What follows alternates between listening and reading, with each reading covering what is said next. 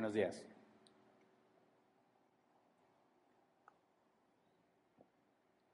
Antes de empezar, quiero hacer la aclaración de que todavía no terminamos, ¿verdad? Con las remodelaciones.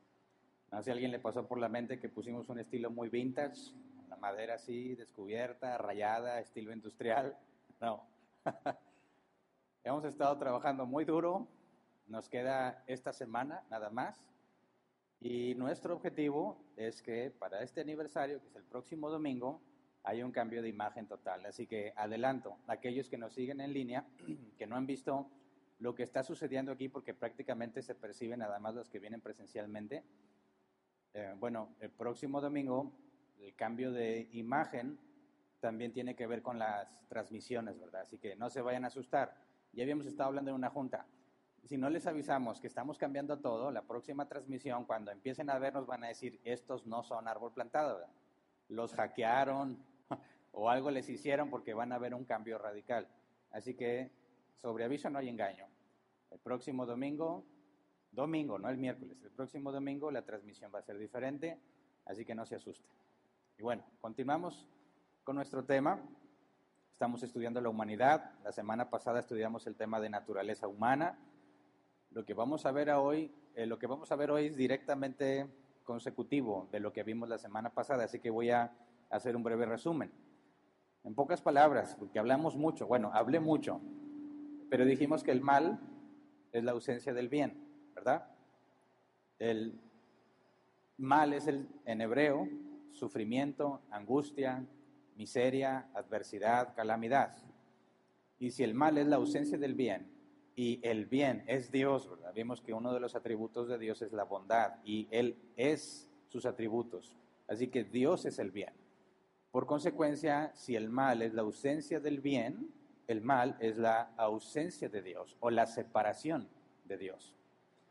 Vimos que Adán y Eva obtuvieron la capacidad de experimentar el mal cuando se rebelaron ante Dios y decidieron separarse de él. Al reproducirse, todos los hijos de Adán tienen exactamente la misma capacidad que Adán tenía. Desde la concepción, el ser humano es malo y en términos bíblicos es malo en el sentido de estar separado de Dios, ¿verdad? Nos preguntamos cómo un bebé tan bonito y chiquitito puede ser alguien malo. Bueno, en términos bíblicos, desde que nacemos estamos separados de Dios. Por consecuencia, todo ser humano es malo.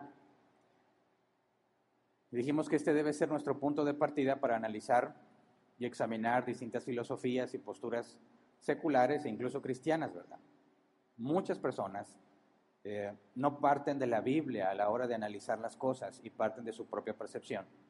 Utilizan su experiencia o su manera de ver las cosas como el punto de partida.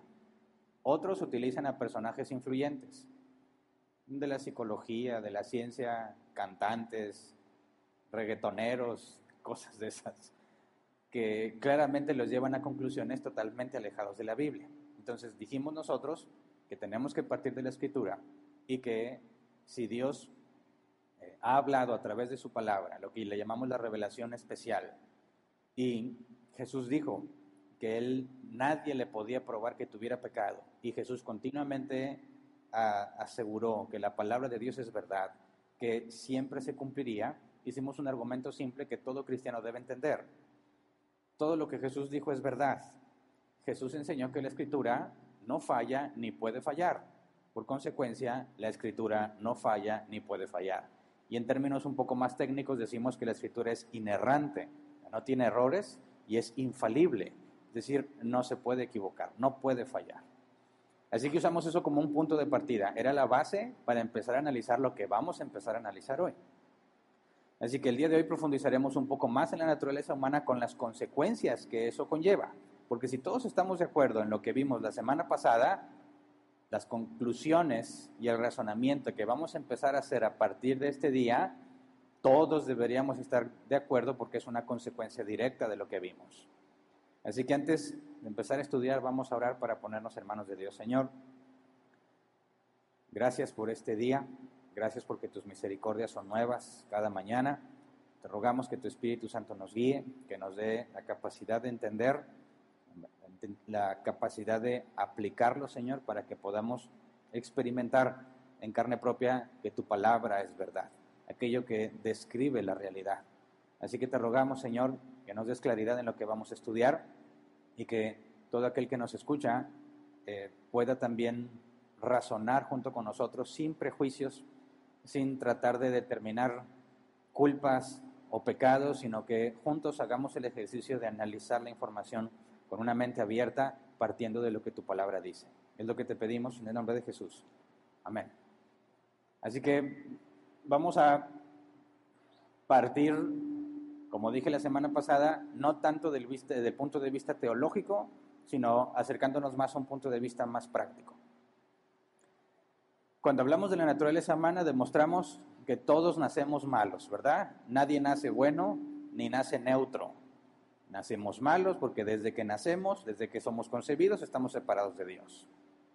Ahora, necesitamos ir al, al mundo y algunas corrientes entre los cristianos para ver cómo ellos expresan ciertas cosas en las cuales todos estamos de acuerdo y luego ver bíblicamente cómo nosotros entendemos esas cosas y ver si estamos de acuerdo. Y para poder profundizar un poco más en la naturaleza humana, quisiera que analizáramos una frase que creo yo, todas las personas, independientemente de su ideología, sean creyentes o no creyentes, aceptarían. Y esta es la frase, nadie es perfecto. ¿Verdad? Cualquiera que se atreva a decir que él es perfecto, tiene un problema, ¿verdad? Ninguna ideología dice que los que tengan esa ideología son perfectos. Es algo universal prácticamente. Nadie es perfecto. Y espero que todos estemos de acuerdo. Cuando decimos que nadie es perfecto, estamos diciendo que todos cometemos errores. Todos fallamos. Olvidamos fechas importantes, fracasamos en nuestros proyectos, callamos cuando debimos hablar, hablamos cuando debimos callar, etcétera, etcétera. Y estos errores nos meten en problemas, ¿verdad? Herimos a quienes amamos, a quienes se supone que no queremos herir porque los amamos, terminamos hiriéndolos. Decepcionamos a los que confiaban en nosotros. Destruimos buenas relaciones. Nos creamos problemas económicos, sociales, etcétera, por los errores que cometemos. Entonces, cuando afirmamos que nadie es perfecto, estamos hablando, creo yo, de una verdad universal, ¿verdad? Entonces, mientras más edad tienes, más consciente estás de ese problema es mucho más susceptible alguien joven en pensar que no se equivoca o que puede pasar grandes periodos de tiempo sin equivocarse. Porque conforme vas envejeciendo y vas teniendo más relaciones, ya sea amorosas o sociales, te das cuenta que es muy difícil mantenerte bien con todos. Lo que haces va a terminar molestando a algunos y poniendo felices a otros. Pero a nadie, bueno, nadie le da gusto a todos, ¿verdad? Quedamos mal con alguien. Entonces, no importa cuánto nos esforcemos, terminamos cometiendo errores. Decimos y afirmamos todos que nadie es perfecto porque lo sabemos por experiencia propia. El punto es, como yo les dije la semana pasada, no debes basarte en tu experiencia propia o en tu percepción personal. Tienes que partir de la escritura. Entonces, cuando universalmente podemos decir que nadie es perfecto, tenemos que ir a la escritura y ver qué dice la escritura al respecto podemos encontrar algo diametralmente opuesto o podemos decir que estamos de acuerdo con que nadie es perfecto porque si partimos de la Biblia llegamos a la misma conclusión. Ojo, decir que algo es correcto porque la gran mayoría lo dice es una falacia. ¿Qué es una falacia? Algo que parece verdadero, pero en realidad no lo es. Entonces cuando dicen, pues todo el mundo cree que nadie es perfecto, ha de ser verdad porque todos lo dicen. No. Un predicador dijo, que nadie es perfecto, por consecuencia debe ser verdad lo que él dijo. Es un pastor. ¿Por qué me engañaría un pastor? ¿Por qué me mentiría un pastor? ¿Qué razones o qué propósitos tendría? Así que el hecho de que alguien especial para ti lo diga, alguien influyente lo diga o la mayoría lo diga, eso no significa que es verdad. Tenemos que ir a la escritura. Ahora, cuando decimos que nadie es, eh, nadie es perfecto, no todos lo entendemos igual. Y quisiera considerar entre las distintas variantes en que lo puedes interpretar, quiero irme a dos extremos nada más. Hay más variantes, pero creo que si abarcamos esos dos extremos, abarcamos todas las demás. Cuando decimos que estamos de acuerdo en que nadie es perfecto, podemos verlo de dos formas. Somos imperfectos, pero no tanto. O somos totalmente imperfectos.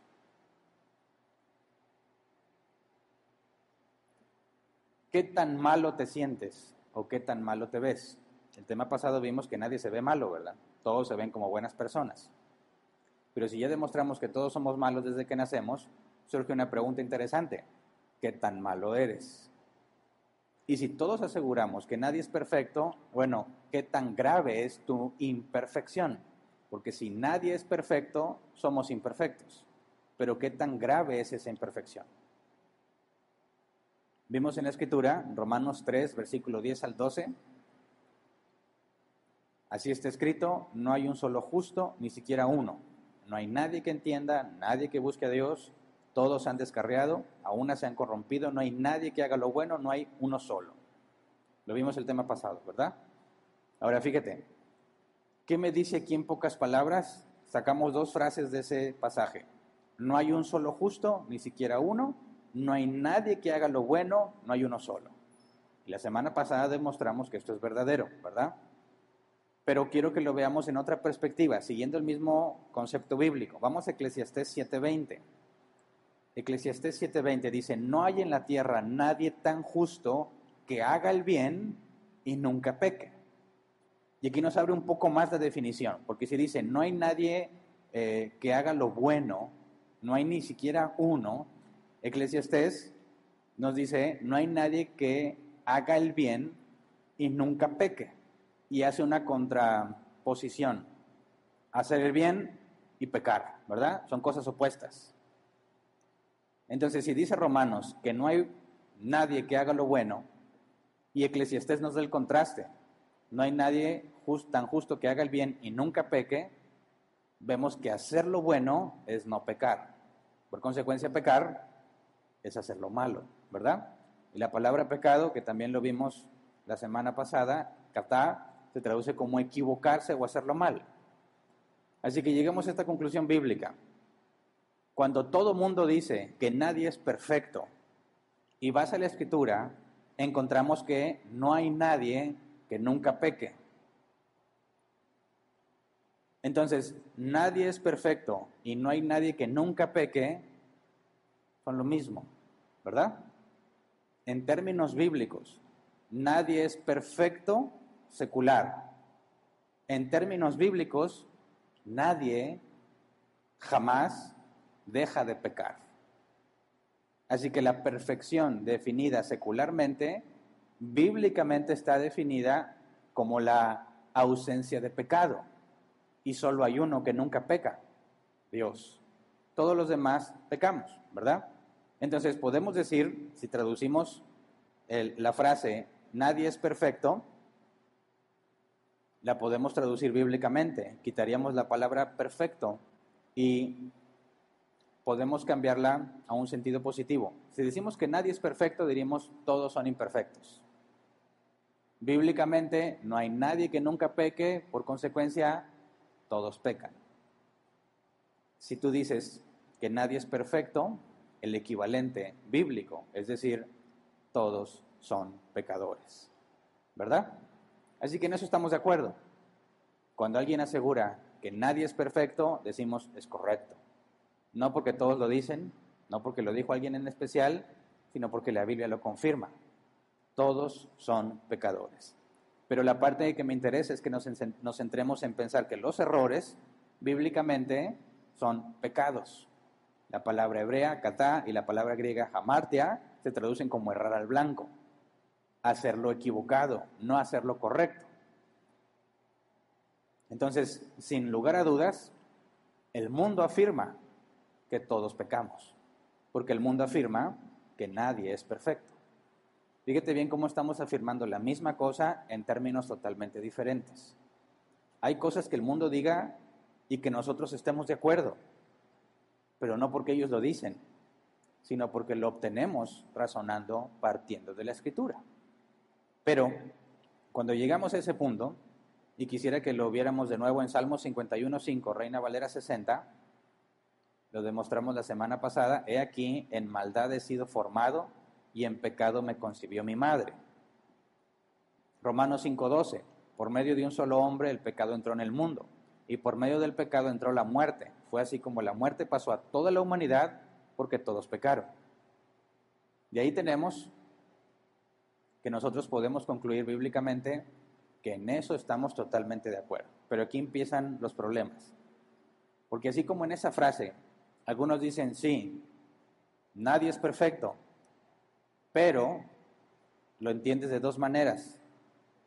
Somos un poco imperfectos, es decir, realmente nunca vas a ser perfecto, pero vas a quedarte cerquita si te esfuerzas. Y la otra postura sería, no importa cuánto te esfuerces, siempre vas a estar muy lejos de la perfección. Esto nos lleva a términos bíblicos. Si estamos de acuerdo en que todos pecamos, la pregunta es similar. ¿Qué tan grave es la afectación del pecado en nuestras vidas?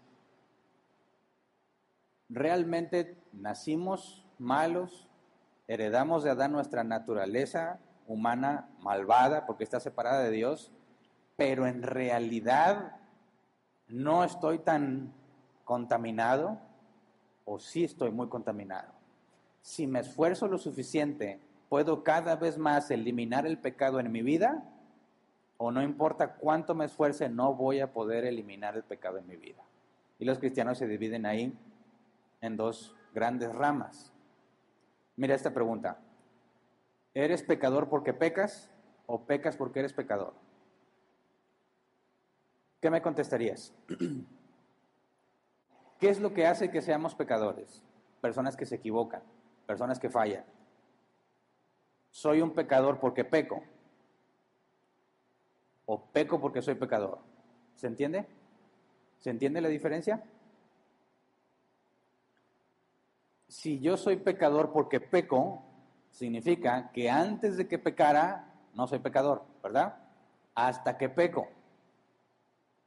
Pero si peco porque soy pecador, ya soy pecador aunque no he pecado. Y ahí es donde se vuelve confuso, ¿verdad? ¿Cómo vas a ser pecador si nunca has pecado?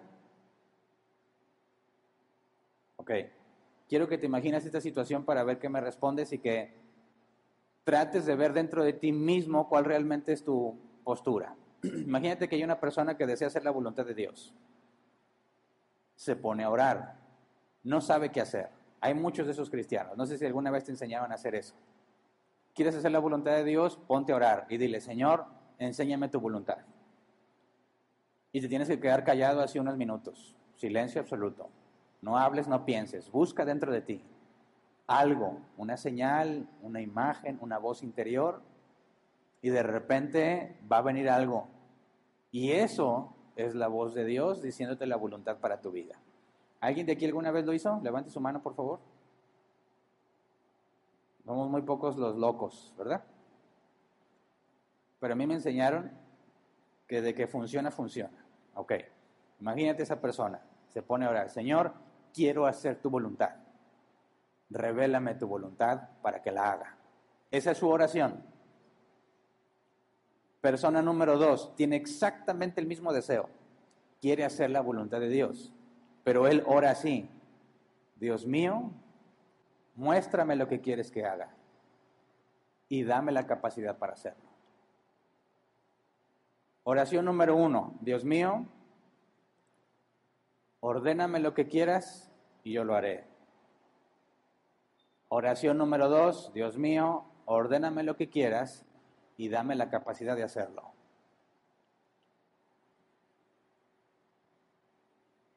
¿Cómo oran la mayoría de los cristianos?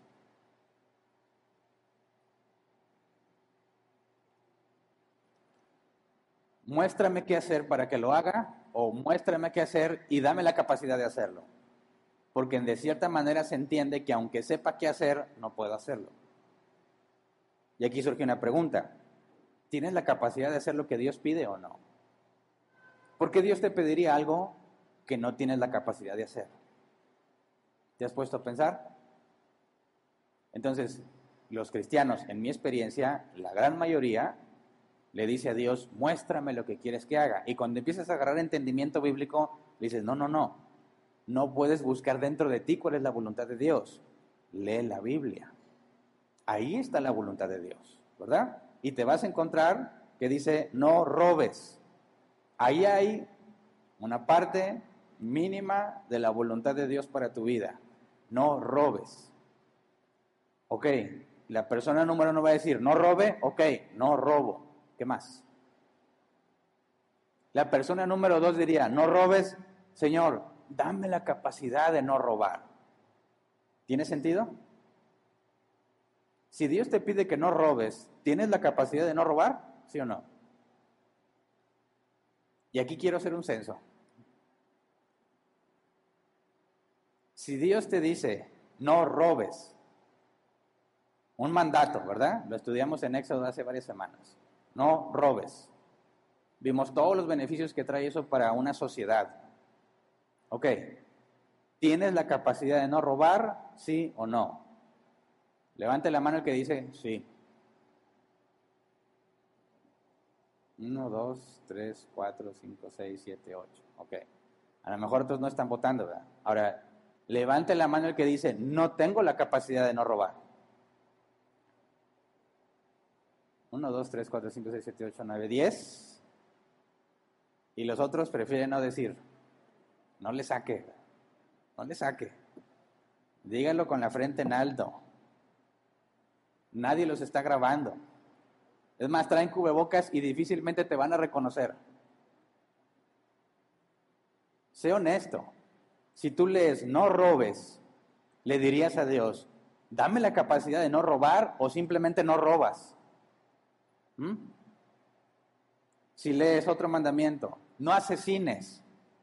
Señor, por favor, haz que no asesine. ¿Realmente oras así o no?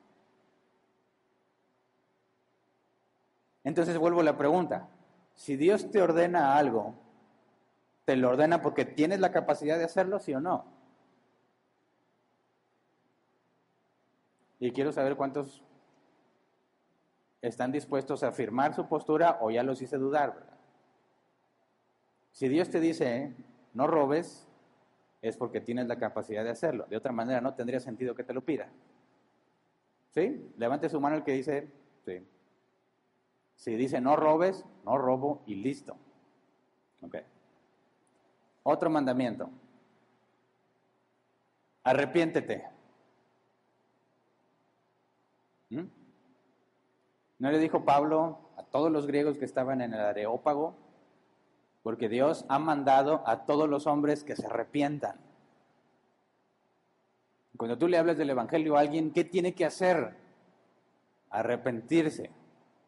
Y es una orden, ¿verdad? Dios ha mandado a todos los hombres que se arrepientan.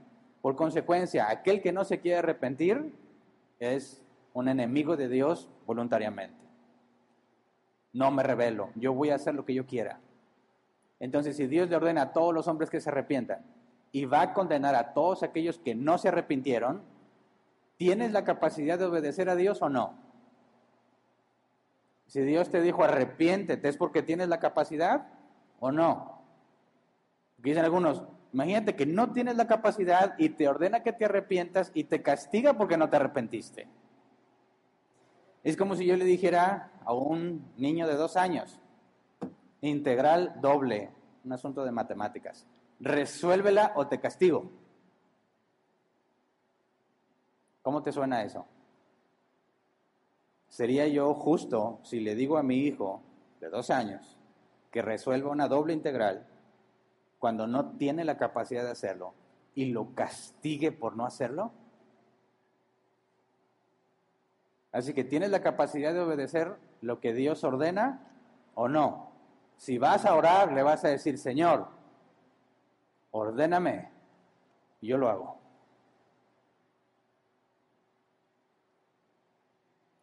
Quiero ver qué tan seguro estás. Estas dos preguntas tienen que ver con dos posturas.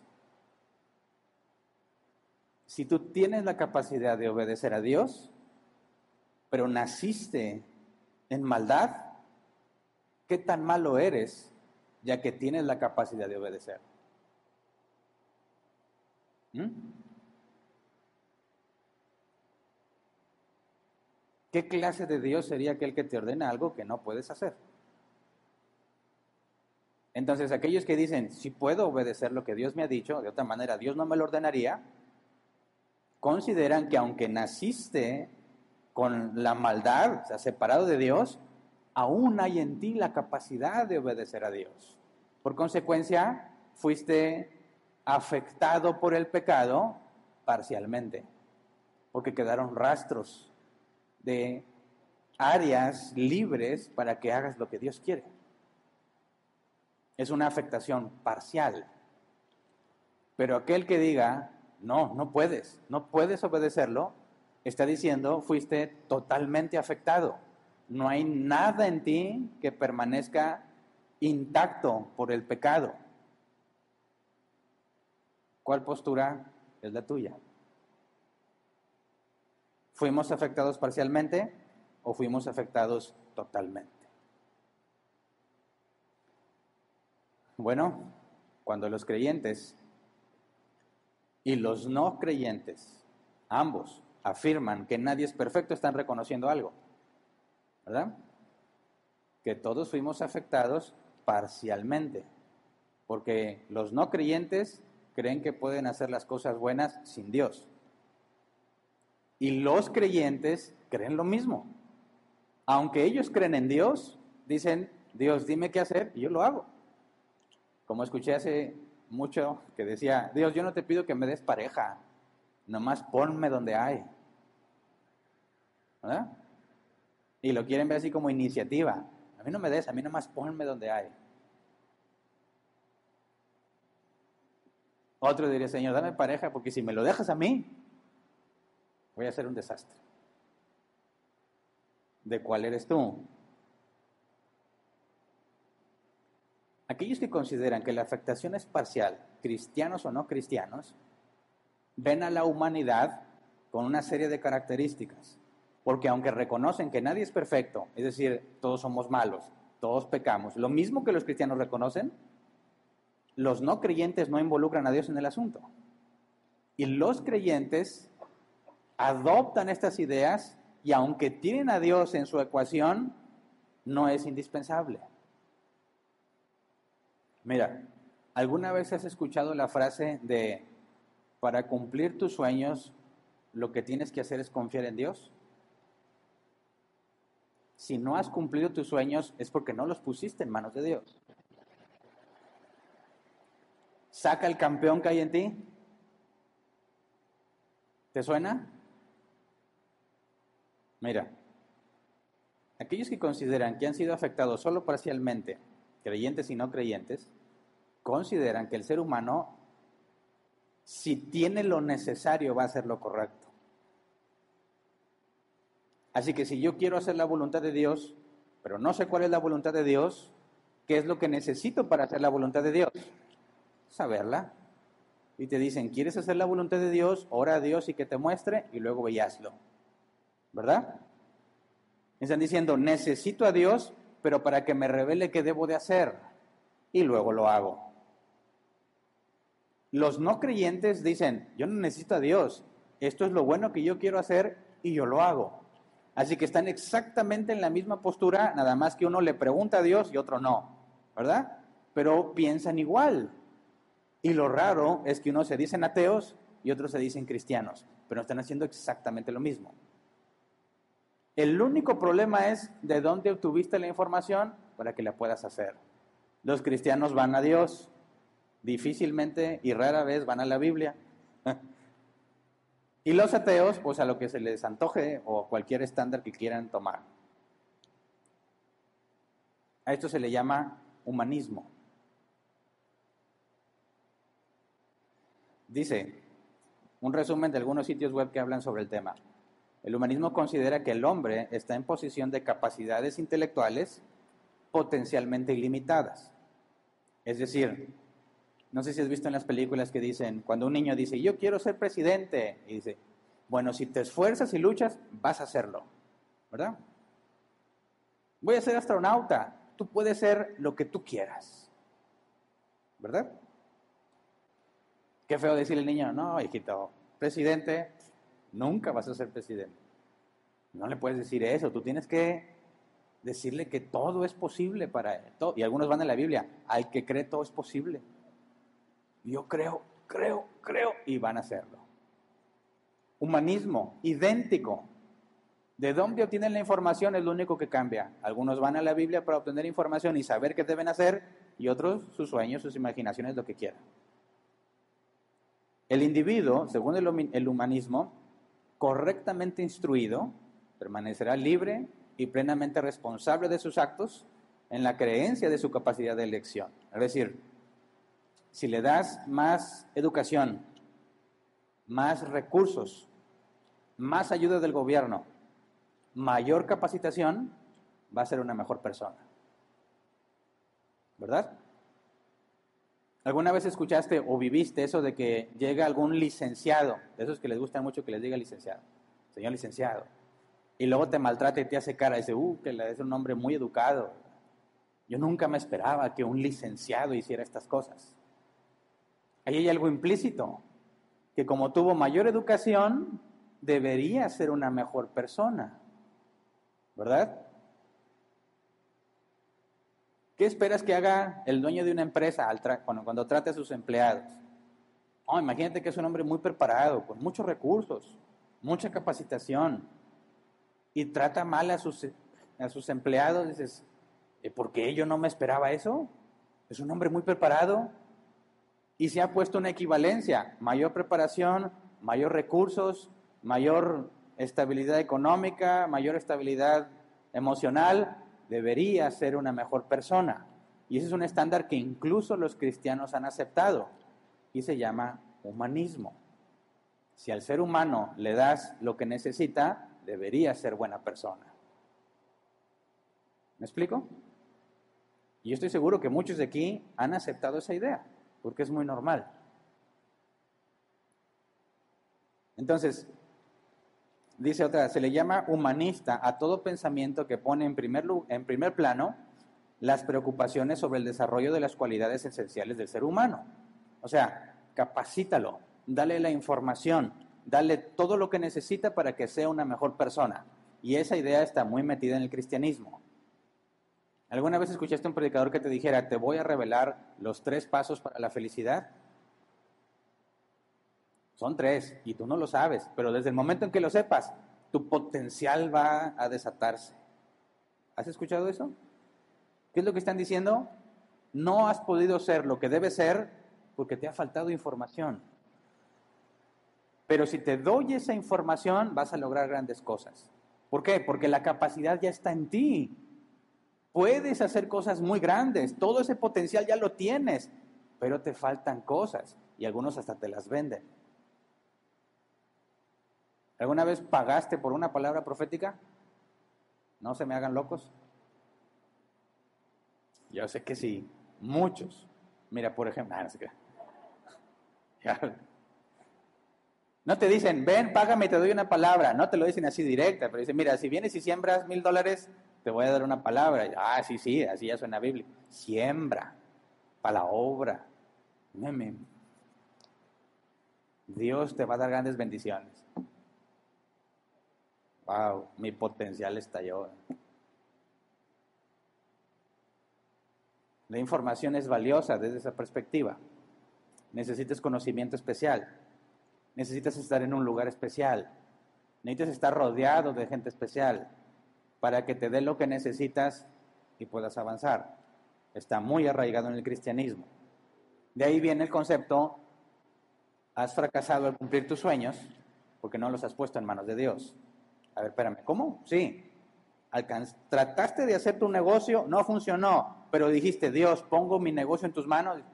Y no, por eso, por eso. De haber sabido. No, pero comparte mis publicaciones para que todos se enteren, los secretos del reino. Por ahí estuvo de moda mucho tiempo los secretos del reino. Tú dices, ya, ahora sí voy a empezar otro negocio y ya tengo la información. Señor, pongo este negocio en tus manos. Y piensas que ahora sí vas a prosperar. ¿Por qué? Porque ya tienes todo lo que necesitas para prosperar, pero me faltaba esa pequeña información. Si todos reconocemos que nadie es perfecto, pero tienes todo el potencial para hacer lo que te plazca, siempre y cuando lo pongas en manos de Dios, o siempre y cuando te lo propongas si es que eres ateo, ¿Qué estás diciendo? Todos somos malos. pero realmente tengo la capacidad de hacer las cosas bien. Si me das lo que necesito, lo podré hacer. ¿Me explico? Así que definitivamente es una idea muy arraigada en las personas, en las películas, en todo lo que veas por televisión, noticias, redes sociales, todo está enfocado en eso, todo, todo, todo. La psicología y está muy metido en el cristianismo. La pregunta es, ¿qué dice la Biblia al respecto? Porque aunque ellos también pueden reconocer, sí, todos somos malos desde que nacemos, al mismo tiempo dicen, sí, pero todavía hay áreas en mí que están libres, que Dios me ha dado la capacidad para obedecerlo. Si Dios le ordenó a alguien arrepiéntete, es porque se puede arrepentir. Así que imagínate, queremos hacer la buena obra de predicar el Evangelio. Y todas las personas tienen el potencial de arrepentirse. Lo único que necesitan es decidirse, ¿verdad? ¿Cómo le hacemos a las personas para ayudarlas a que se vuelvan cristianos? Hay que convencerlos de que tomen la decisión y se entreguen a Dios, ¿verdad? ¿Alguno de ustedes pasó alguna vez a un llamado al altar? La gran mayoría, ¿verdad? ¿En qué consistía ese llamado? En que hagas una decisión o que recibas una unción para que puedas hacer eso que quieres hacer, ¿verdad? ¿Por qué hacen eso? porque tienes la capacidad de arrepentirte, pero a veces no te animas. Y no sé si alguna vez tú fuiste alguno de esos personajes ficticios en el llamado al altar. No sé si sabes a qué me refiero. Que tú no tenías por qué pasar a llamar al altar, pero querías que otro se animara a pasar. Así que tú eres ese ficticio. Quien le quiera entregar su vida a Dios, pásele. Y el que estaba así como que se decidía o no, dice, ah, ya pasó uno. Y luego, ¿quién más? ¿Quién más quiere entregar su vida? Y otro, de los mismos de la iglesia. Y pasa al frente. Y ya como el que está así dice, ah, pues ya no voy a ser yo el único ahí. Ya son dos, o es mi amigo. A mí también pasa. Y ahí estás tú haciendo, sí, Señor, sálvame. Ya. Tú ya hiciste esa oración, pero quieres que otros anime. ¿Qué es lo que estás tratando de lograr? Que tome la decisión para hacer lo correcto, porque sí lo puede hacer, pero no lo ha decidido. ¿Por qué los predicadores dicen, vamos a orar? Por favor, que pase el del teclado. No lo estoy pidiendo, es un ejemplo. Va a pasar a uno. ¿Y la musiquita cómo es? Tin, tin, trin. Sí, Señor. Tin, tin, trin. Oh, Padre. ¿Sí o no? No lo estoy inventando, lo he visto miles de veces. ¿En qué está enfocado eso? En que sientes, oh, esa me llega. Ahora todos aquellos que están diciendo, yo necesito a Dios. Dios te dice hoy, no te avergüences, pasa. Y ahí están luchando para que la gente se anime y decida. ¿Por qué? Porque tiene la capacidad de hacerlo, pero no se decide. Queremos que más jóvenes vengan a la iglesia. ¿Cómo le hacemos? Es que vienen y se sienten incómodos. No, no están así, no se sienten en su ambiente. No te preocupes, ponemos unas luces bien chidas. Con control sincronizado con la música. Punches, punches, punches, punches, punches, punches, punches, punches. Llegan y dicen, ah, aquí está bien chido el ambiente y la canción está pegajosa y sí, señor, y empiezan a cantar porque se sienten en el antro que siempre van, Oye, pero ¿por qué haces eso? Para que se animen. ¿Te das cuenta? Eso es humanismo. Sí, todos somos malos, pero hay algo en mí, hay algo en ellos, hay algo en todas las personas que tiene que no fue tocado por el pecado. Ahí no es malo, ahí sí pueden hacer lo bueno. Y lo único que tenemos que hacer es darle la información, darle el ambiente, darle la música, darle la señal, algo, lo que sea, para que decida y se entregue a Cristo. Pero ¿qué dice la Biblia al respecto? Por eso quería entrar. Estamos de acuerdo en que todos somos malos, ¿verdad? Pero nuestra maldad o nuestra afectación es parcial o es total. Porque si es total, No importa que ponga la música, que ponga lo que sea, que te diga el Evangelio Jesús mismo en persona, no vas a responder. Como muchos que llegaron a Jesús en carne y lo juzgaron de loco. ¿Qué dice la Biblia al respecto? Vamos a varios pasajes. Génesis 6.5, Reina Valera 60. Y vio Jehová que la maldad de los hombres era mucho en la tierra y que todo designio de los pensamientos del corazón de ellos era de continuo solamente el mal. Pensamientos del corazón. La palabra corazón en hebreo, como en griego, tiene que ver con el ser interior, donde está tu voluntad, donde están las decisiones. En términos de lo que hemos visto, está refiriéndose al alma, a la capacidad del pensamiento abstracto. Dice, todo lo que ellos piensan de ellos es de continuo solamente el mal. Eso muestra que nuestro pensamiento fue afectado por el pecado, Porque si no hubiese sido afectado por el pecado, no tendería nuestro pensamiento al mal. Tendríamos buenos pensamientos nada más, pensamientos para hacer lo correcto. Pero lo que dice aquí es que de continuo solamente el mal. Podemos decir con claridad, nuestra capacidad de razonamiento fue afectada. ¿Verdad? Primero de Corintios 2.14, Reina Valera 60. Pero el hombre natural no percibe las cosas que son del Espíritu de Dios, porque para él son locura, y no las puede entender, porque se ha de discernir espiritualmente. ¿De qué nos habla aquí? Que nuestra capacidad de entender al Espíritu de Dios ¿Qué tipo de cosas son las que el Espíritu de Dios dice o enseña o dejó escritas para que las leas? Puras cosas buenas, ¿verdad? Sin excepción, puras cosas buenas. El hombre natural no las puede entender, son locura para él. Entender, comprender algo. Lo bueno no lo puede comprender, es cuestión de locos.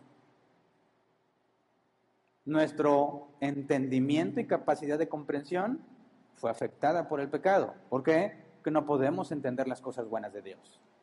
No las podemos comprender. Gálatas 5, 17, Reina Valera 60. Porque el deseo de la carne es contra el espíritu y el del espíritu es contra la carne. Y estos se oponen entre sí para que no hagáis lo que quisieres. Espíritu está con E mayúscula, está hablando del Espíritu Santo. El deseo de la carne, tus deseos naturales, son opuestos a los de Dios. Entonces nuestro pensamiento, nuestra capacidad de comprensión y nuestros deseos afectados por el pecado. ¿Verdad? Segunda de Timoteo 2, 25 al 26. Así, humildemente debe corregir a los adversarios con la esperanza de que Dios les concede el arrepentimiento para conocer la verdad, de modo que se despierten y escapen de la trampa en la que el diablo los tiene cautivos sumisos a su voluntad. Y aquí estamos hablando ya de la capacidad de arrepentirse y de la capacidad de decisión. Dice, Dios les conceda el arrepentimiento. Es algo que Dios te concede, no es algo que tú tengas la capacidad de hacer. De modo que despierten y escapen de la trampa en la que las tiene el diablo, cautivos, sumisos a su voluntad. Lo que tú decides va de acuerdo a lo que el diablo quiere naturalmente hablando. Entonces, pensamiento, comprensión, deseos, la capacidad volitiva de tomar decisiones, de arrepentirte, está afectada por el pecado. Juan 8:34. Ciertamente les aseguro que todo el que peca es esclavo del pecado, respondió Jesús. Esclavo del pecado. Si te vas al contexto cultural, un esclavo solo hace lo que su amo le dice y no puede hacer nada más. No tiene derechos, no tiene libertades, es un esclavo. Dice, todo el que peca es esclavo del pecado. ¿Significará esto que hay algo libre en ti o que eres esclavo del pecado? ¿Pecas? Es porque estás esclavizado.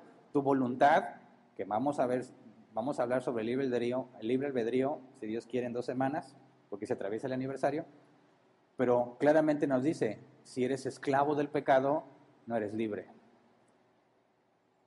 Juan 3, 19 al 20. Palabras de Jesús. Esta es la causa de la condenación, que la luz vino al mundo, pero la humanidad prefirió las tinieblas a la luz, porque sus hechos eran perversos. pues todo el que hace lo malo aborrece la luz y no se acerca a ella por temor a que sus obras queden al descubierto. O sea, tú no buscas la luz en el sentido del que está hablando la escritura, tú no buscas a Dios, tú no buscas lo bueno, amas hacer lo malo, haces las cosas malas porque te gustan. En otros casos te equivocas, ¿verdad? Pensaste que iba a ser algo, bueno y te equivocaste, pero aún así lo hiciste porque quisiste.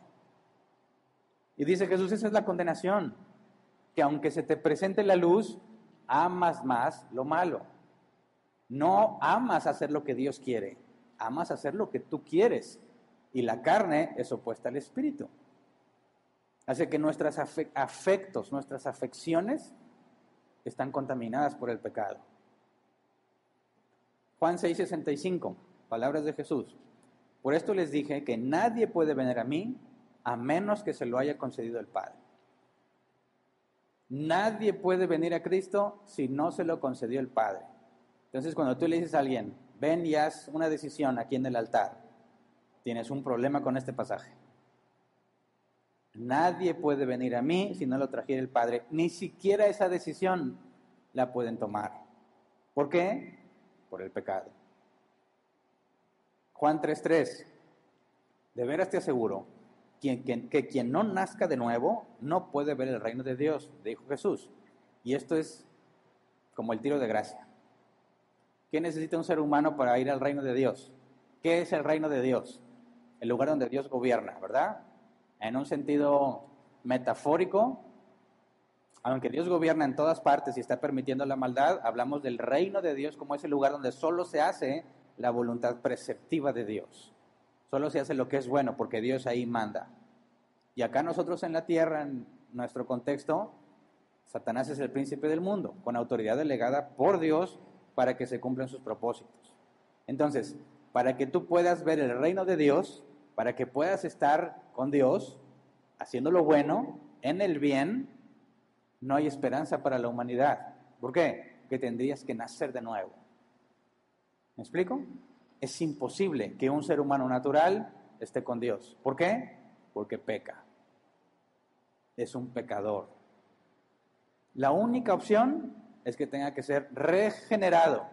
Un humano natural como tal, ya lo vimos, no busca a Dios, no ama la luz, ama lo malo, su pensamiento, sus deseos, sus decisiones, su voluntad, su capacidad de arrepentirse, todo, todo, todo es corrupto, está afectado por el pecado, lo que heredamos de Adán. Así que después de todos estos pasajes, yo te pregunto, ¿tienes la capacidad de obedecer a lo que Dios ha mandado o no tienes la capacidad de obedecerlo? Y si no la tienes, ¿por qué lo mandó? Va de nuevo, si dice Dios, no robes, ¿qué le dirías a Dios? Oración número uno, ok Señor, ya no robo. Oración número dos, ok Señor, concédeme la capacidad de no robar. Bíblicamente, ¿cuál es la oración correcta? Cuando alguno dice, yo todavía digo que, pues si yo no quiero, no robo. Y entiendo, lo entiendo perfectamente. Por eso está este pasaje. Vamos a Marcos 12:30. Le preguntan a Jesús, ¿en qué se resume toda la ley y los profetas? Todo lo que Dios pida en su voluntad preceptiva, todo lo que dice la Biblia que debes de hacer, ¿en qué se resume? Marcos 12:30, ama al Señor tu Dios con todo tu corazón, con toda tu alma, con toda tu mente y con todas tus fuerzas.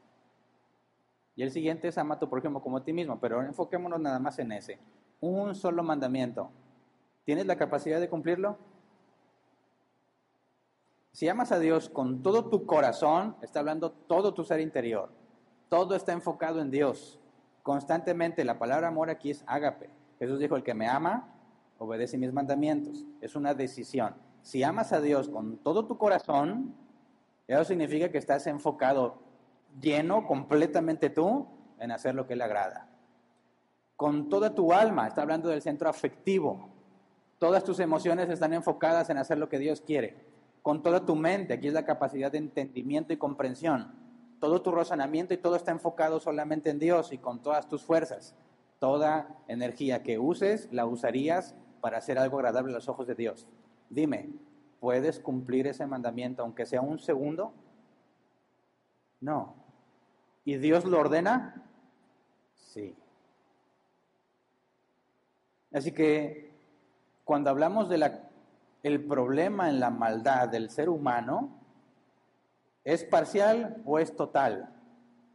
En el sentido de que algunas áreas fueron afectadas, pero otras no. Tienes la capacidad de hacer lo que Dios quiere. ¿Por qué? Porque hay áreas buenas en ti. Porque si haces lo que Dios quiere, entonces es bueno. ¿Verdad? Pero si dices, no, todo mi ser, mi cuerpo fue afectado por el pecado, ¿cómo lo sé? Sufro, me enfermo, me muero. Esas son cosas malas. Mi cuerpo está afectado por el pecado, ¿verdad? ¿Y mi alma? También, ¿qué hay en el alma? Tus deseos, tus emociones, decisiones, pensamientos, razonamientos. ¿Eso está contaminado por el pecado? Sí. Cuerpo y alma afectado por el pecado.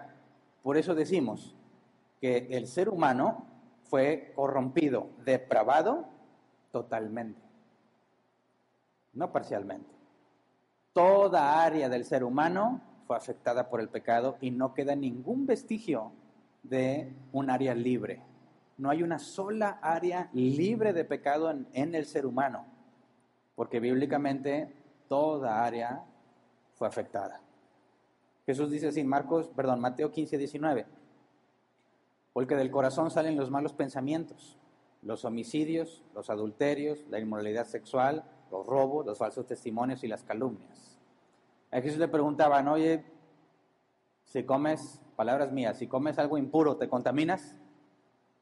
Y Jesús dice, no es lo que entra por la boca, que después va a la letrina, es lo que sale del interior del hombre lo que lo contamina. Así que el problema no es algo externo, el problema somos nosotros. Y si de nosotros sale todo eso, ¿qué te hace pensar que hay algo de bueno en ti? Esa es, ese es el problema de la humanidad. Dice la Escritura, por cuanto todos pecaron, sean destituidos de la gloria de Dios. La paga del pecado es la muerte. Y vas a ser juzgado según tus obras. Ningún ser humano se puede salvar. Aunque haya dicho, Señor, dime qué hago y yo lo hago, aunque estaba bien seguro que confiaba que él iba a poder. No, no se puede.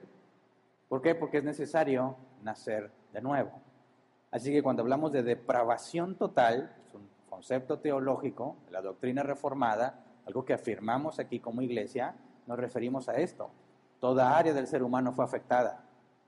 Y no hay capacidad alguna en ti de forma natural para hacer lo bueno. Para que una persona haga lo bueno, Dios tuvo que intervenir. ¿Me explico? Así que, ¿por qué no hacemos llamados al altar? Porque yo no trato de convencer a nadie. Aún en este instante no estoy tratando de convencerte. Te estoy presentando la información de qué creemos, por qué lo creemos, cómo lo aplicamos y cómo lo enseñamos a otros. Pero que tú me entiendas o no, no depende de mí. Yo me esfuerzo por ser lo más claro posible, pero el hombre natural, dice la escritura y lo leímos, no percibe las cosas de Dios. Para él son locura. ¿Me explico? Así que no vamos a tratar de convencerte, te vamos a exponer la información, como decía el apóstol Pablo, por si acaso Dios te concede arrepentimiento, para que escapes de la trampa del diablo, donde estás ahí esclavizado, sumiso a su voluntad. Nuestra tarea es llevar la palabra a los oídos y es Dios quien se carga de que esa palabra haga sentido en la persona y entonces cambia, no porque se decidió, sino porque Dios le dio la capacidad de arrepentirse. La palabra arrepentirse en griego, metanoeo, cambiar la manera de pensar. Y si es Dios el que concede arrepentimiento, ni siquiera puedes cambiar tu manera de pensar por ti mismo. Así que cuando hablamos, a ver, cristianos, lo único que necesitas es saber la Biblia para que la puedas hacer. Ya, con lo que te expliqué hoy, se acabó. Muchas áreas de pecado se acabaron. Si te doy este secreto, ahora sí voy a desatar tu potencial, sigues igual de pecador que siempre. Con mucha o poca información. Con mucho dinero o con poco dinero. Con mucho poder o con poco poder. Dicen, ¿por qué no le damos el poder que tienen los hombres corruptos del país? ¿Por qué no nos damos a la gente buena y pobre? ¿Has pensado en eso? Es una ideología que cada vez agarra más sentido en nuestro país. ¿Y por qué los malos tienen el poder? ¿Por qué a lo mejor no se lo damos el poder a los, a los buenos? ¿Mm? A los pobres, a la gente ahí trabajadora. Vamos a darle el poder a ellos para que las cosas cambien. Humanismo. ¿El rico es malo y el pobre es bueno? ¿El dinero tiene algo que ver con tu condición? ¿Qué dice la Biblia? Todos son malos. ¿Con dinero o sin dinero? ¿Con poder o sin poder?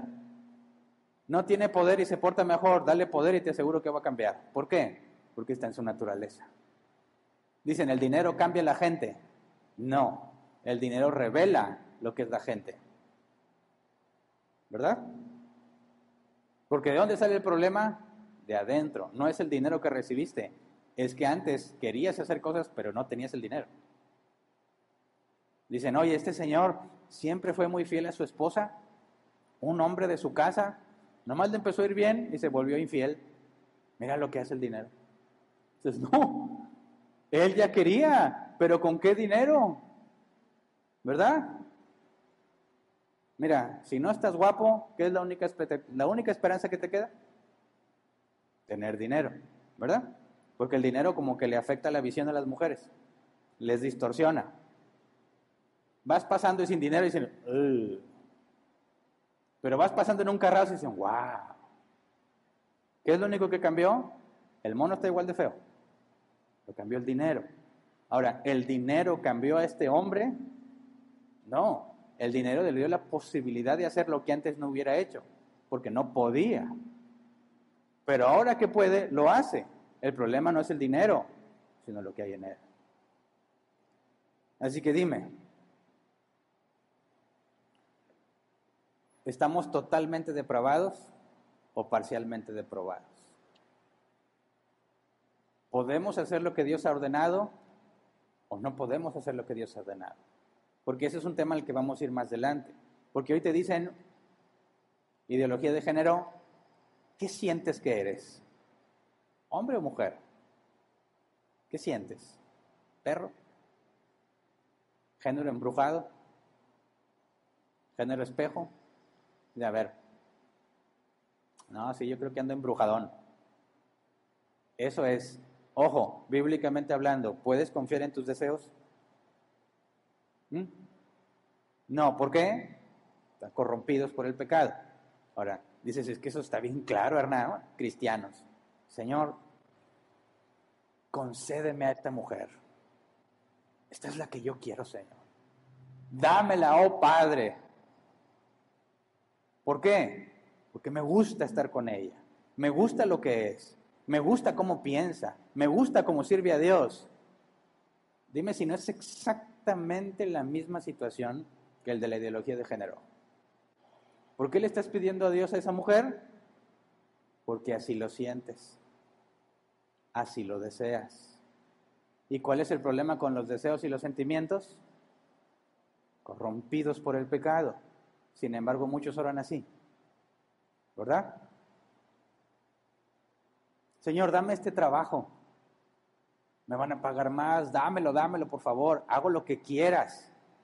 Voy y les ayudo con la plataforma. ¿En qué estás enfocando tu petición? En tu deseo corrupto por el pecado. Entonces, ¿qué voy a pedir, Hernán? Señor, pues dame lo que quieras. Pues ¿para qué pido? Dicen algunos, ¿para qué pido? Señor, no me des la mujer que yo creo que necesito. Dame la mujer que tú sabes que necesito. ¿Se entiende? Señor, no me des el trabajo que creo que necesito. Déjame en mi trabajo o dame el que necesito. Oraciones totalmente separadas. Una oración humanista Señor, yo lo quiero, yo lo deseo, es lo mejor para mí. Lo único que necesito para estar bien es que me des eso. ¿Te das cuenta del pensamiento humanista? Señor, dime qué quieres y dame la capacidad de hacerlo. Todo va a suceder porque tú lo digas. No es lo que yo quiero, lo que yo pienso, lo que yo siento. Tú dime qué hacer y dame la capacidad de hacerlo. Ese es alguien humillado que reconoce que está totalmente depravado y a menos que Dios haga las cosas en él, él va a hacer lo que Dios quiere. Él no va a decir, Señor, estos son mis sueños, cúmplelos. No, Señor. Esto es lo que yo anhelo, pero no sea mi voluntad, sino la tuya. Eso fue lo que dijo Jesús. Padre, si es posible que pase de mí esta copa, pero no se haga lo que yo quiero, sino lo que tú quieres. Te das cuenta de los caminos tan distintos que los cristianos toman, partiendo de una depravación parcial o de una depravación total. La depravación total te humilla ante Dios, te lleva a reconocerlo y aceptarlo en todas las áreas de tu vida. El concepto parcial convierte a Dios en una herramienta para que cumplas lo que tú quieres cumplir y alcances tus sueños. ¿Cuál es bíblica y cuál no? Así que estamos totalmente depravados, pero eso no significa que eres tan malo como puede ser. Totalmente depravado es que no hay un área en ti que no haya sido afectada por el pecado. Y eso tiene conclusiones muy importantes, porque si estoy totalmente depravado, pero yo decido ayudar a una viejecita a cruzar la calle, ¿cómo fue que decidí eso si soy depravado? Ah, es que si vas a hacer algo bueno es porque Dios lo hizo. Entonces no lo hice yo. ¿Verdad? Pero entonces, ¿decidí hacerlo o no decidí hacerlo? ¿Soy libre para decidir lo bueno o no puedo decidir lo bueno? ¿Hoy me decido hacer lo que Dios quiere o no tiene sentido eso? Porque si me decido hacer lo bueno pero yo no puedo hacerlo, ¿me estoy decidiendo o no? Ahí viene el tema del libre albedrío. ¿Eres libre para decidir o no? Porque cuando hablamos de ser un hombre, que es el tema al que vamos, y ser una mujer, se tienen que tomar decisiones. Y tienes que definir el concepto bíblico de un hombre. No es lo que tú crees que deba de ser o lo que tú quieres ser, es qué dice la Biblia. Y yo tengo que reconocer que mis deseos, mis aspiraciones, mis pensamientos, mi modo de razonar es corrupto. Y no puedo guiarme en mí mismo para ser el hombre que yo quiero. Tengo que negarme a mí mismo y hacer lo que la Biblia dice. ¿Me explico? Hacia allá vamos. Pero quiero ir que juntos vayamos viendo cómo hay muchas ideas, aún en árbol plantado, que son contrarias a la escritura. Y aunque venimos y aquí razonamos y estudiamos la Biblia juntos y te vas contento, a la hora de hacer las cosas, no usas lo que entendiste. Y tu razonamiento es puramente secular. Y la información que te he dicho durante muchos años, no la tomas en cuenta. Hay una separación entre lo que sabes y lo que haces. Y es muy probable que es porque lo que sabes, no sabes cómo aplicarlo. ¿Me explico? Pero eso nos pasa a todos, ¿verdad? Así que hasta aquí nos vamos a quedar el día de hoy. Somos totalmente depravados. Lo que implica que para hacer la voluntad de Dios, Él tiene que hacer algo en nosotros. Ya sea que haya sido regenerado en primera instancia o aún que sea su hijo. Pero el punto es claro, no te puedes ganar las cosas de Dios porque haces lo bueno. Porque lo bueno no proviene de ti.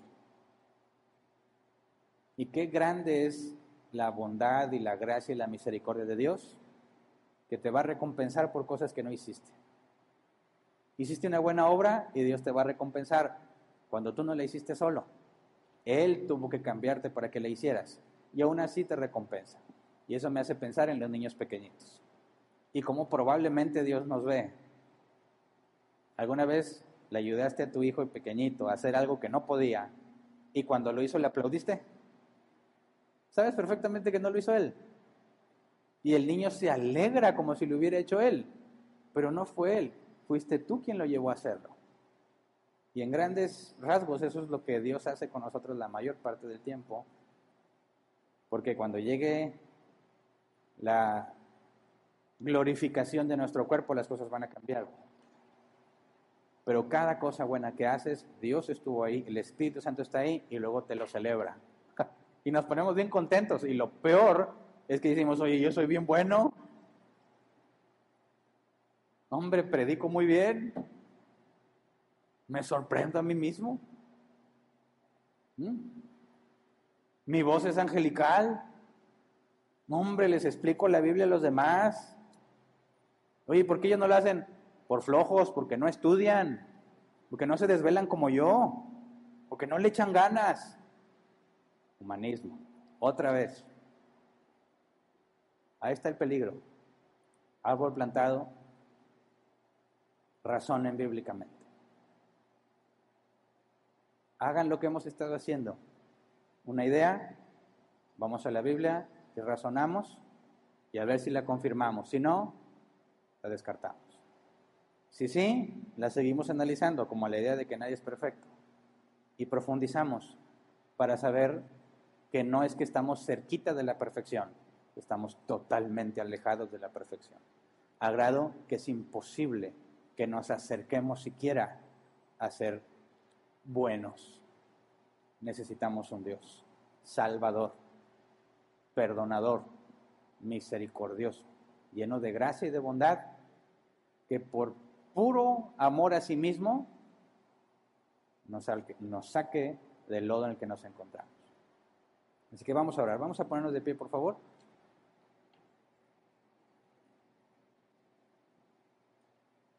Vamos a orar, Señor. Queremos pedirte perdón por tantas barbaridades que hemos hecho. Tantas veces que te hemos, hemos pedido las cosas que nosotros deseamos, simplemente asegurando que lo que deseamos es bueno. Perdónanos porque nos has enseñado mucho, pero no lo llevamos a la práctica. Perdónanos porque no nos detenemos a meditar en tu palabra, como se le ordenaste a Josué. Medita en este libro de la ley. No hemos meditado en tu palabra, no nos ponemos a razonarla. La escuchamos, la entendemos y luego la desechamos. Líbranos de nosotros mismos, Señor. Líbranos de nuestros malos deseos, de nuestros propios pensamientos, de nuestras propias obras Queremos sujetarnos, llevar todo pensamiento cautivo a ti, someter nuestros propios cuerpos para hacer lo que es correcto a tus ojos. Líbranos de nuestra propia percepción como guía, que tu palabra sea lámpara a nuestros pies y lumbrera a mi camino, como dice la Escritura. Concédenos vernos como realmente somos. Estamos depravados en todas las áreas de nuestra vida y necesitamos que tú nos cambies, que nos permitas entender, que nos permitas darnos cuenta de nuestra condición para que podamos pedir correctamente. Tu palabra dice, pedís y no recibís porque pedís mal para vuestros propios deleites. Y es verdad en muchos de nosotros, Señor. Enséñanos a dejar de pensar en nuestros deseos y enfocarnos en tus deseos, lo que tu palabra dice aún a pesar de que no me nace hacerlo, de que no tengo ganas de hacerlo, de que no me he hecho el tiempo para hacerlo, cámbiame, Señor, de manera que pueda hacer lo que tú ordenas que haga. Por eso que nuestra oración sea todos los días, Señor, ordéname, muéstrame lo que debo hacer y dame la capacidad para hacerlo. Porque de otra manera estamos perdidos, Señor. Gracias por tu obra, gracias por tu paciencia, gracias por tu misericordia porque por amor a ti mismo, por amor a tu nombre, nos libraste, nos regalaste tu justicia. Y ahora te rogamos, Señor, que como hijos tuyos legítimos, nos disciplines, nos enseñes por andar, nos enseñes a andar en tus sendas, para que podamos hacer lo correcto delante de ti, que podamos saber qué creemos, por qué lo creemos, cómo lo aplicamos y cómo lo enseñamos a otros. Gracias, Señor. Amén. Pueden sentarse.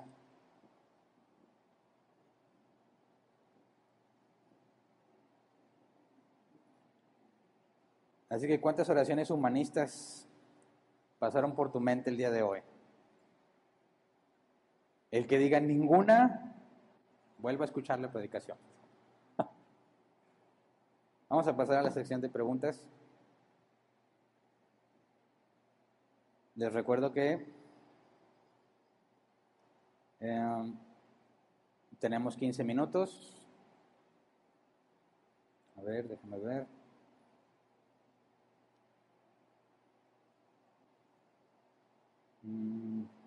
Aquí está. Dice, muy buenas tardes. En base a esta información, entonces, ¿cómo se debería redactar los folletos de evangelización? Pregunta Juan Villarreal. ¿Cómo redactar los folletos de evangelización? Mira, siguiendo la línea que llevamos, vamos a llegar a un punto del evangelismo, porque entiendo que lamentablemente hay mucha desinformación en cuanto a esto. Y entiendo que la gran mayoría de los cristianos en nuestra sociedad, en nuestro contexto cultural, fueron entrenados para tratar de persuadir a la gente que se convierta, ¿verdad? Pero si tú analizas la información bíblica, checa la forma en que predicó Jesús, la forma o el, primer discurso de Pedro, de perdido el primer discurso de Pedro, y vas a ver que tiene un contexto para con los israelitas. Pero luego te vas a Pablo, hablando de los griegos, como lo mencioné, y vas a ver con mucha claridad cómo Pablo lleva el Evangelio a aquellos que no conocen a Dios, que sería nuestro caso. Aunque en algunos casos parecería que hablamos con los israelitas o los judíos del tiempo de Jesús, porque eran personas que tenían conciencia de que hay un Dios, pero nomás no le hacen caso para nada, ¿verdad? Y hay muchos en nuestra cultura que tienen conciencia de Dios, pero viven como ellos quieran. Entonces, podemos tomar como un ejemplo claro hacia los gentiles la predicación de Pablo a los griegos. Dios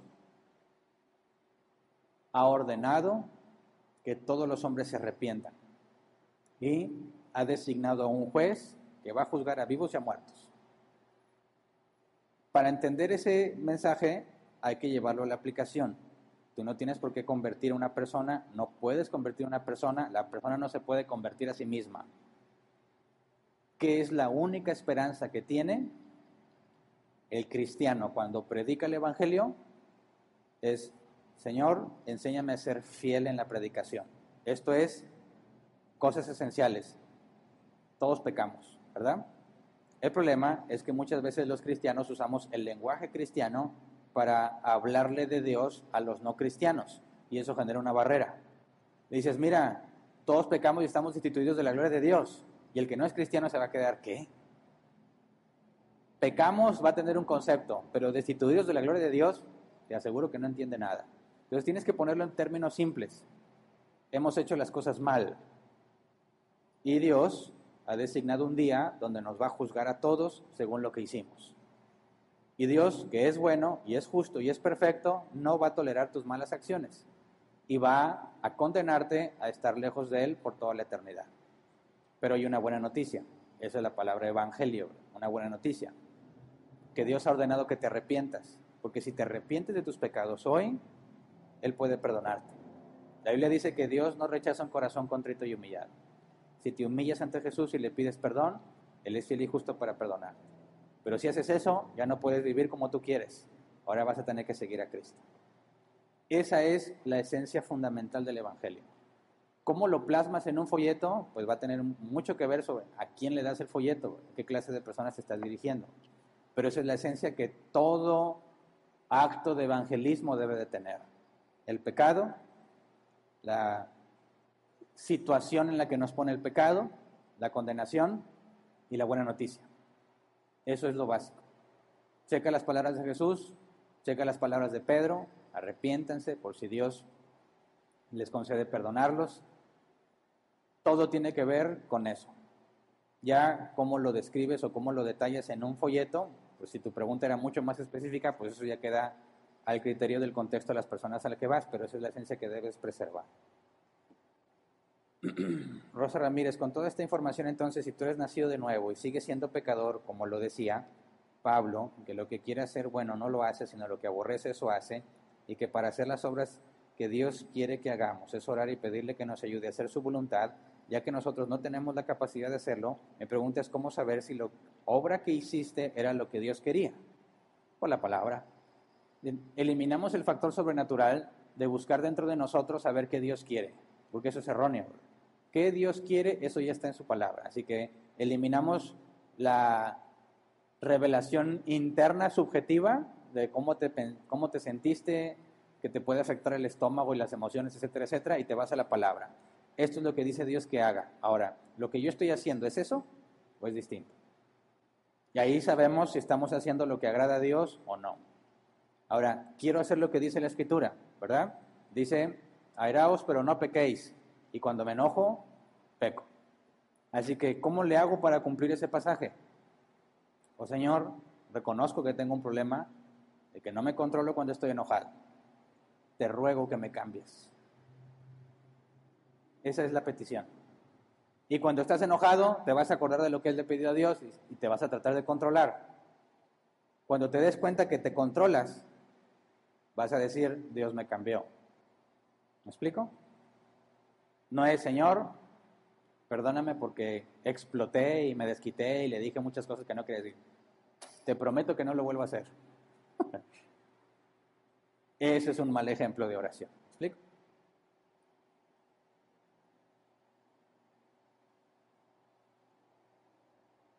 Ok, que tengo que recordarles, y ya me fui de largo como si todos supieran, es decir, ¿cómo le hizo Hernán para saber las preguntas o cómo se las mandaban aquí? Hay un grupo de WhatsApp, ¿verdad?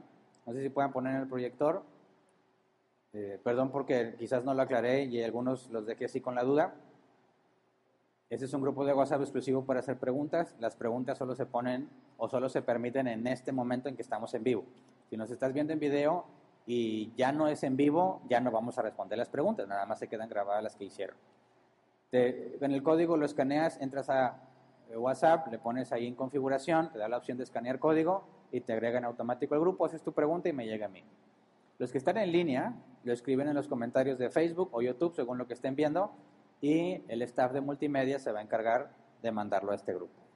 Y así de simple, lo único que es una sola vez lo que tienes que hacer el escaneo, una vez que perteneces a ese grupo, ya no tienes como, o ya no tienes por qué volver a agregarte.